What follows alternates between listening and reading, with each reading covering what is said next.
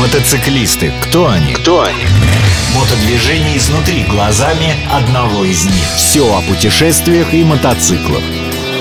Ведущий программы мотопутешественник Олег Капкаев. Все о мужских играх на свежем воздухе. Олег, э, расскажи, пожалуйста, о структуре мотоклубов. Ну, так как уже это все-таки мотоклуб, это всех людей объединяет любовь к мотоциклам. Именно мото является ключевым словом. Однако, так как это клуб, и клуб это формирование достаточно жесткое в те времена было, которое началось, это имеет некую военизированную структуру. Не совсем, наверное, военизированную, но очень похоже на маленькую армию. Потому что Там есть погоны? там есть нашивки, которые отличают да. членов клуба. Они заменяют, в общем-то, погоны. И звания? И звания, конечно, тоже есть. Есть там старший сержант. Это, как правило, правая рука президента. Президент. Это тот же Ну, командир. Давай начнем с президента, да. Президент, который выполняет главенствующую роль в клубе. И его решение не обсуждается и беспрекословно. Как он назначается, выбирается, как это происходит? Президент, как правило, стихийный лидер, который а, выбирается общим голосованием, и никто не претендует, если клуб слаженный, давно вместе, у них одна цель, и это маленькая ОПГ, то решение президента и обозначение того, что этот человек становится президентом, оно, как правило, безусловно. Мотосреда. Я слышала, что они переизбирают его каждый год. Да, в некоторых клубах есть такая система, это, наверное, следы демократии и толерантности, но, но вообще нету такого, чтобы переизбирался президент. В уставах это записано, но лидер, как правило, он всегда один. И клуб обычно строится от лидера. Но если есть президент, есть лидер, то, наверное, должны быть какие-то правила, конституции или что у них, Да, закон всегда у любого, да? у любого клуба есть Устав. устав, в котором прописаны права и обязанности мемберов этого клуба. Он членов действительно этого в клуба. письменном виде существует, Да, и все да, подписываются? Да. С ума Ну, не все подписываются, все, все его изучают. И если ты хочешь быть членом клуба, ты то обязан его изучить и согласиться, либо не согласиться. Если бы ты не согласен, то тебе не быть членом этого клуба. Мотосреда. Хорошо, кто кроме президента еще есть из главарей? В каждом клубе так э, обычно по-разному. Ну, вот есть такие, скажем так, должности, которые ну, существуют практически во всех клубах. Это, допустим, там старший сержант или там правая рука президента. Это тот человек, который выполняет обязанности президента, пока его нет, и второй человек в клубе. Есть э, такая должность, как казначей, это, соответственно, финансист. Человек, который отвечает за сбор средств и Каких средств? Друг с друга или с Средств- посторонних людей? средств друг Поборы? с друга А. на деятельность клуба, на помощь... Членский взнос. Ну, назовем их членскими взносами, там, и, которые тратятся на насущную деятельность, на помощь там, членам клуба, ну, на любые другие вещи. Есть такая должность, допустим, как э, дорожный капитан. Это человек, который отвечает в поездке там, за маршрут, за построение колонны, за время отдыха, время движения и всевозможные такие вещи, все, что связано с дорогой. Есть такая должность, как защитник. Или там по-разному она может там называться там defender, может называться, ну, все здесь клуба, но суть ее одна, то этот человек отвечает за безопасность. Назовем его так, начальник службы безопасности. Потому что все мотоклубы создаются в тяжелых условиях, все кругом внешние враги, и они должны беречь свою безопасность, следить за порядком. Соответственно, есть члены клуба, которые называются просто мемберы.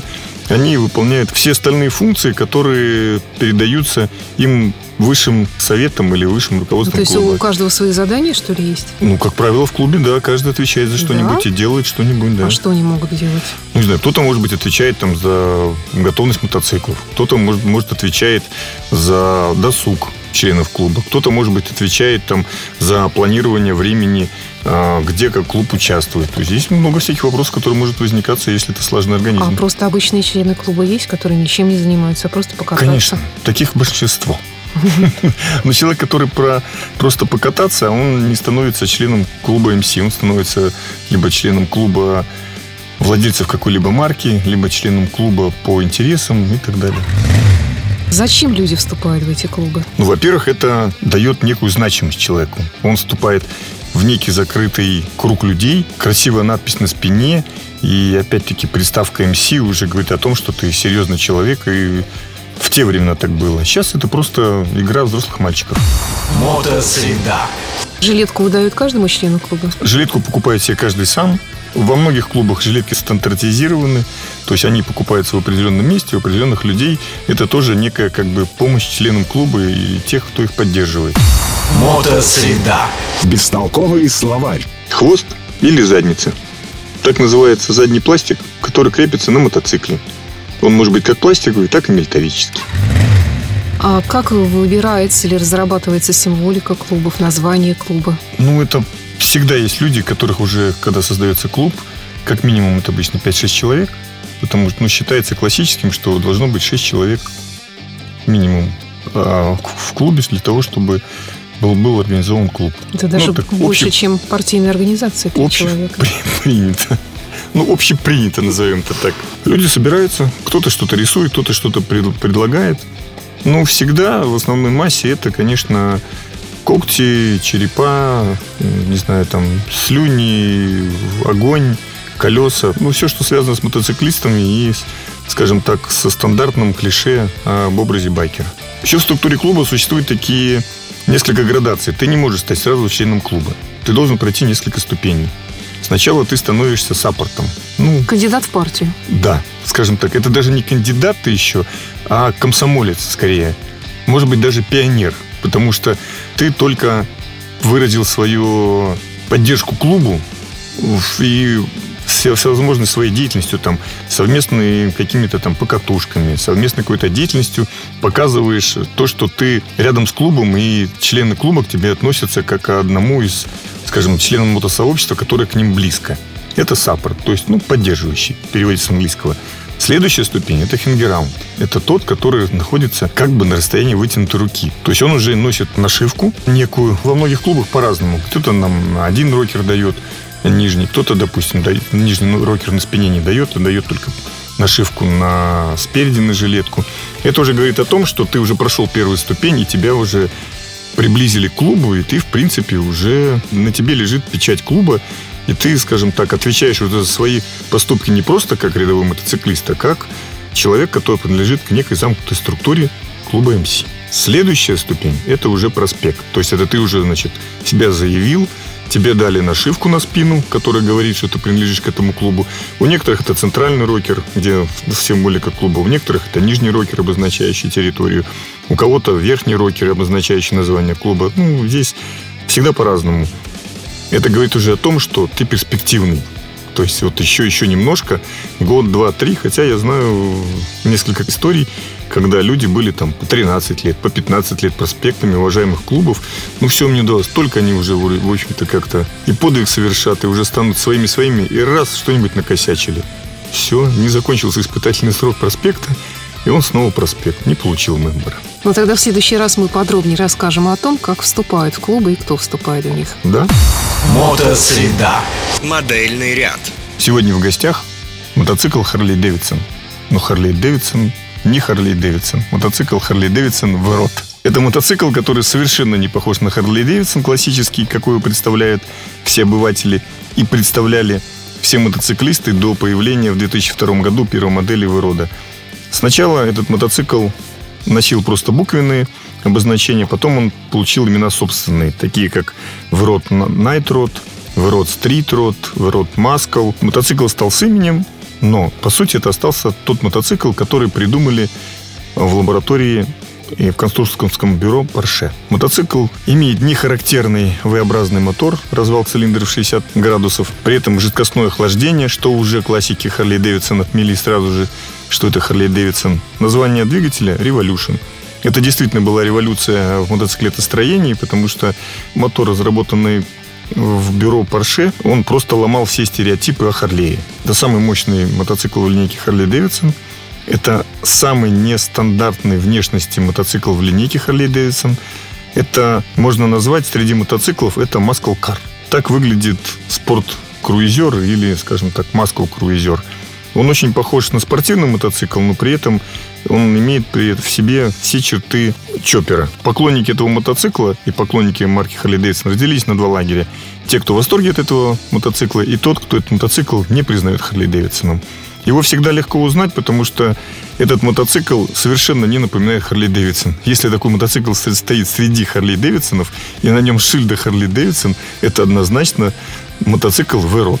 У мотоцикла мотор объемом 1250 кубических сантиметров, при этом это самый мощный мотор в линейке у Харлея. У него 125 лошадиных сил.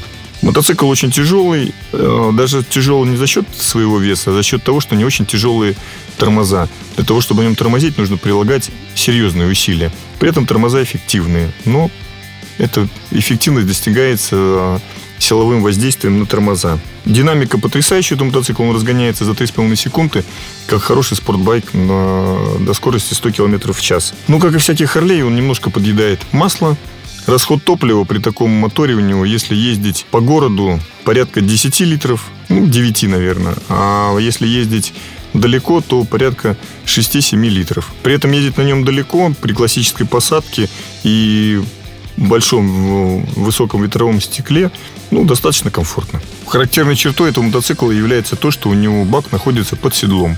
А то, что находится на месте классического бака в нашем представлении, там воздушный фильтр и часть мотора и электроники. Мотоцикл престижный, потому что обладателем Верода а, становится, как правило, человек, у которого свои представления о мотоциклах и о Харли Дэвидсонах. Настолько он убивается своего ряда. В качестве первого мотоцикла рекомендовать я бы не стал, потому что мотоцикл, особенно последней модели с широким колесом, очень валкий в управлении. И не зная особенностей мотоцикла, не имея навыков, легко этот мотоцикл уронить на землю. Стоимость мотоцикла первых годов выпуска 2002-2003 года сейчас порядка 400 тысяч. Мотоциклы, как правило, с хорошим пробегом, потому что люди на них ездят часто по городу.